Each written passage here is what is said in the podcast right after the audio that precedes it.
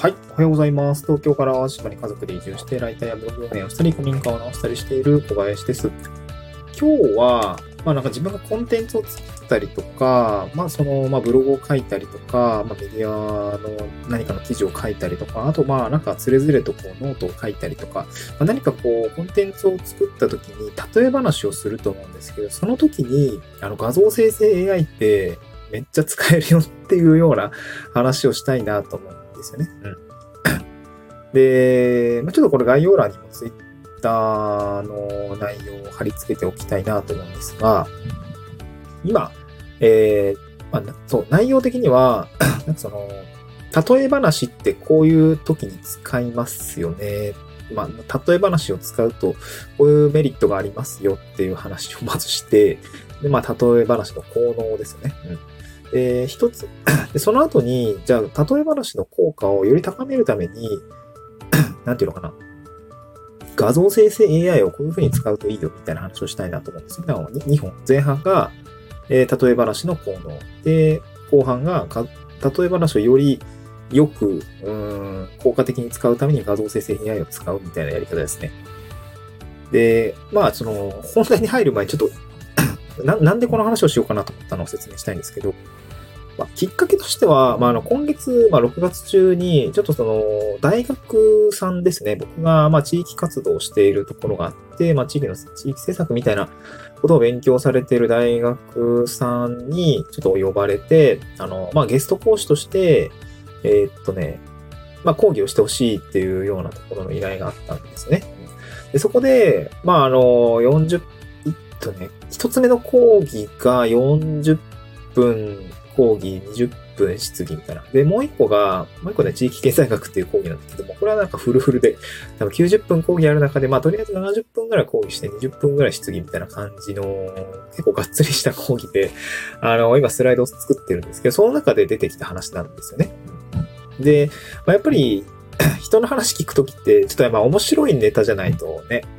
なんか面白いネタというか、なんて言うんだろ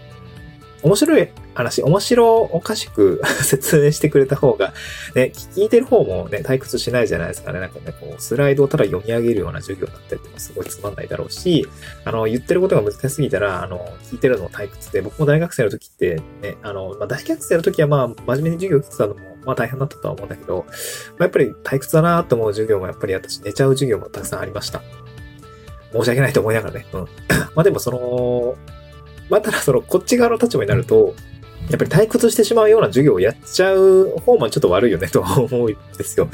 だから、その、まあ、一プレゼンターとして、あの、しっかりね、あの、スライド作ったり話の構成を考えていったときに、まあ、その、受け狙いとしてね、あの、やっぱりこう、例え話をたくさん入れたいなと思ったんですよ。で、その時に、例え話の中に、まあ、ちょっと今回は大学生が興味を引くような例え話って何かなって考えた時に、うーん、恋愛かなみたいな感じで、まあ、安易に考えたわけですね。ちょっとその話の流れの中で、あの、恋愛の話をや、の方がやりやすかったっていうのと、あと、ま、大学生がなんか興味引きそうな内容だなと思って恋愛の話をしたんですね。で、まあ、例え話を恋愛で例え話をしたんですけど、まあ、その中に、スライドに一応その、シチュエーションだったり、こういう時ってあるよね、みたいな話を書くんですが、そこにはやっぱり文字情報だけじゃなくて、挿絵、絵、イメージ、イラストみたいのがあった方が、より情景が思い浮かぶじゃないですか。そう。で、ただ、例え話はできるんだけれども、そして、まあ、チャット GPT もあるからさ、あの、テキストベースで例え話を考えるってことは、ある程度容易になってきたんですよね。これは、これはこれですごく革新的なことです、だと思います。例え話があることによって、人のイメージがね、あの、より具体的に、あの、イメージできることがしやすくなった、テキストでもやりやすくなった、まあ、ストーリー、まあ、あの、自分で話す話者としても、え何を話すかのところでチャット GPT を使って、まあ、例え話を、まあ、盛り込んでいくっていうのはやりやすくなったんですよね。で、例え話を盛り込むと、まあ、本当に何がいいかっていうと、やっぱり具体的な情景だったりとか、えー、言いたいことはなんとなくしか分かんなかったんだけど、例え話を言ったことによってスッと入ってくるようになったみたいな、こう理解を促すことにやっぱり例え話って必要だと思うんですよ。まあその文章の中でもプレップ法って言って、その結論理由具体例まとめっていうようなやり方がありますけど、この特に具体例のところがやっぱりその、まあまさに例えですよね。ところが入ってくると、やっぱすごく理解はしやすくなるっていうのが、まあ、個人的にも、まあ、セミナーだったりとか、授業を受けていて思うことですね。まあ、そのまさに具体例、例え話が、えー、非常にこう、強烈なものだったりとか、心打つものだったりとか、面白かったものというのは、えー、そこだけは覚えてるみたいなこと？で、あ、そうそう、この例え話、そういえば、あの授業のこういうことを言いたかった時のエピソードだよな、っていうことで、こう、頭に入っていくってこともあると思うので、この例え話ってやっぱりすごく、うん、まあ、コンテンツにおいてはすごく重要だと思うんですよ。で、ただ、例え話はチャット GPT を交えながらテキストベースで作れたとしても、やっぱり、まあ、百聞は一見にしかずで、まあ、ちょっと使い方間違ってるかもしれないけど、あの、やっぱ見る視覚情報的にイラストだったりとか、絵っていうものがあった方が、より、まあ、わかりやすいと思うんですよね。その、まあ、例えば、人物の表情を一つとっても、あ、なんか悲しそうだなとか、めっちゃ暗そうだなとか、あ思ってる、こう、元気そうだみたいな、そういうのって表情見たらわかると思うんですけど、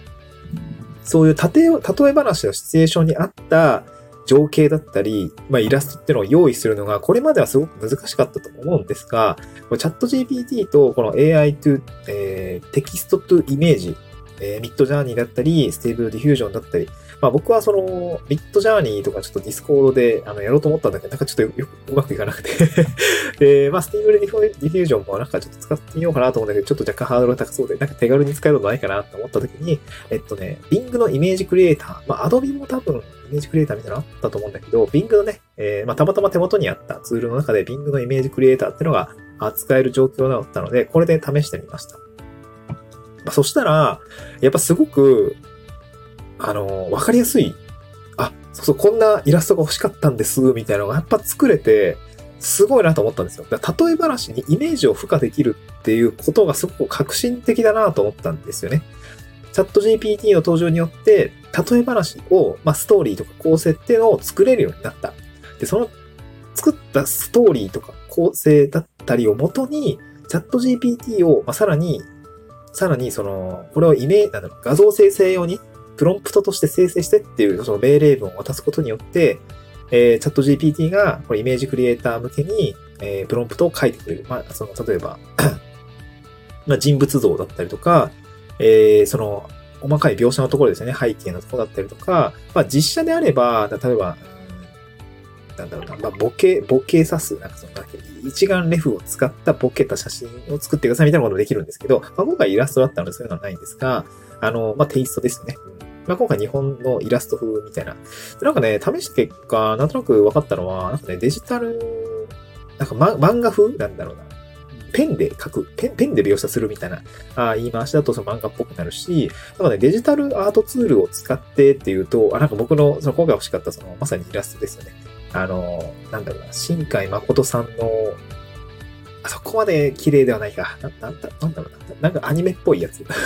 アニメっぽいやつのイラストが、あで出来上がってくるんです。まあそういう、なんか特徴を踏まえて、このイメージクリエイター、まあ、今回は Bing のイメージクリエイターですけど、そこに画像生成用のプロンプトを投げると、まさに、まあポンと、あの、欲しかったこの例え話のストーリーに合ったイラストが、えー、生成できるってことで、非常にこの例え話をイメージ化できるっていうのは画期的だなと思ったんですね。で、で、これやっぱりその例え話がイメージ化できるってことは、そのいろんなコンテンツに応用ができると思っていて、まあ、例えばブログだったりとか、ノートの記事だったりとか、うん、そうだな。まあ、YouTube とかもそうですし、まあ、こういうラジオはね、ちょっとイメージ見れないからなんだけども、例え話をしたときに、まあ、その例え話にあったストーリーの画像が出てくる、イラストが出てくることによって、その例え話の効能っていうのは2倍、3倍、こう、上げられるような状況であるというふうになんか思ったので、まあ、今後コンテンツを作るときに、まあ、こういう画像生成 AI を使って、例え話により例えを盛り込んでいくみたいなことは、え今後や、あの、僕としては積極的にやっていきたいなと思いました。理解をね、えー、促進するみたいなことはすごくやっていきたいなと思ったし、で、これやっぱり一番、なんだろうな、活かせるのって、そのやっぱこの、僕、僕が今回やる、その教、教団、教鞭に立つ人、まあ、教師だ、教師の方だったりとか、まあ、何か人に何か教えるときですね。まあ、それはセミナーもそうだし、大学の授業もそうだし、こういう画像生成 AI によって例え話のイメージができることも、なんかめっちゃこの話 熱入れてやってますけど、すごく、あの、いいなと思ったので、まあ、こういう活用の仕方もいいのか、あの、やってみてもいいのかなと思いました。えー、僕も今後セミナーの話、セミナーというかその、なんていうのかな、こう、例え話をもっとどんどんね、入れていって、えー、わかりやすいまあ、こうセミナーだったりとか、授業っていうのができるように、まあ、よりね、えー、精進したいなと思ったので、今日はお話をさせていただきました。画像生成 AI の使い方でございました。えー、っと、ツイッターですね。僕がちょっと実際に作ってみたプロンプトと、あのー作ったイラスト、えー、をですね、ちょっと載せてるツイッターの、あの、あれがありますので、これはリンクのっけておきますので、ぜひ見てみてください。また次回の収録でお会いしましょう。バイバイ。